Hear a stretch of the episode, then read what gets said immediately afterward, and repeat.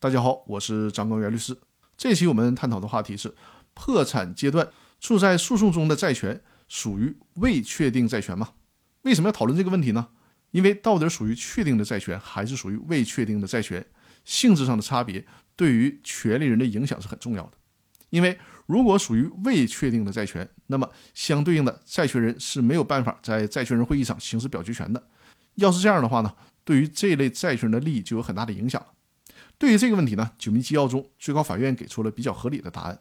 最高法院认为呢，如果一刀切的认定在破产阶段还在诉讼当中的债权都没有表决权的话，那对这类债权人来讲呢，就比较不合理、不公平了。所以说，对这类债权应该这么处理：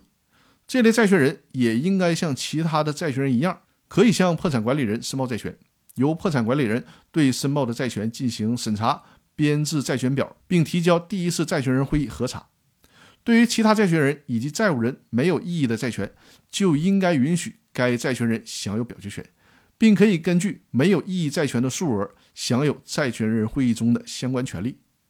那对于其他的债权人以及债务人有异议的债权，那么这类有异议的债权就应该被认定为尚未确定的债权。